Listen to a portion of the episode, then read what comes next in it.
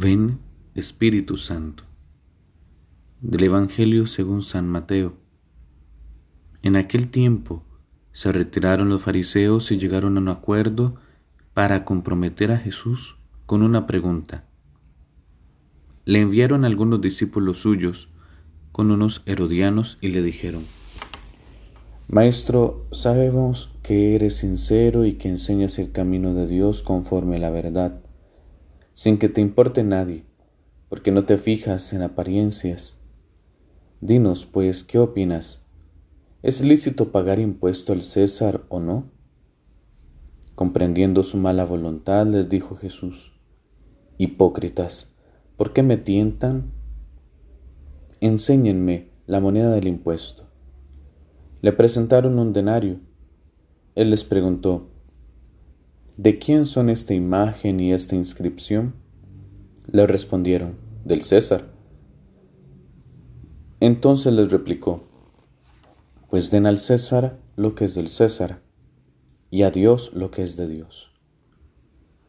Palabra del Señor, gloria a ti, Señor Jesús.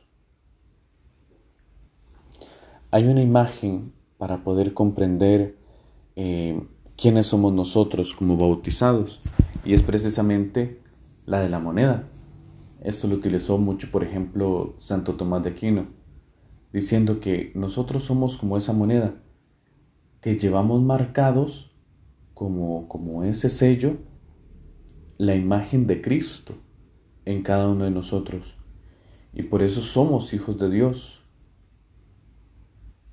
Si nosotros, ¿verdad? Viendo este texto del Evangelio, escuchándolo bien, descubrimos que esa moneda es del César y hay que darle a César lo que es propio de él, es decir, por eso eh, hay que pagar impuestos, pues también nosotros tenemos marcados como una moneda en nuestro corazón la imagen del Hijo de Dios. Somos templos del Espíritu, somos hijos de Dios y por tanto nos debemos a Dios. Y así como las cosas materiales tienen un orden material, también nosotros estamos ordenados a lo sobrenatural, a lo divino. Por tanto, no podemos descuidar nuestra relación con el Señor. Tenemos que darle a Dios lo que es de Dios y nuestra vida le pertenece. Pregúntate entonces, ¿Soy consciente de que pertenezco a Dios? ¿Soy consciente de que soy hijo de Dios? ¿Me debo a la vida eterna? ¿Tengo todo dirigido hacia el cielo o más bien todo es hacia lo terreno, material?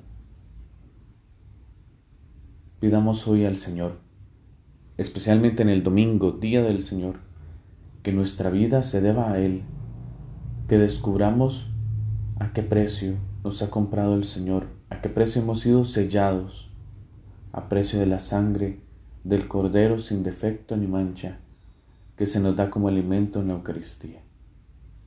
Gloria al Padre, y al Hijo, y al Espíritu Santo, como era en el principio, ahora y siempre, por los siglos de los siglos. Amén.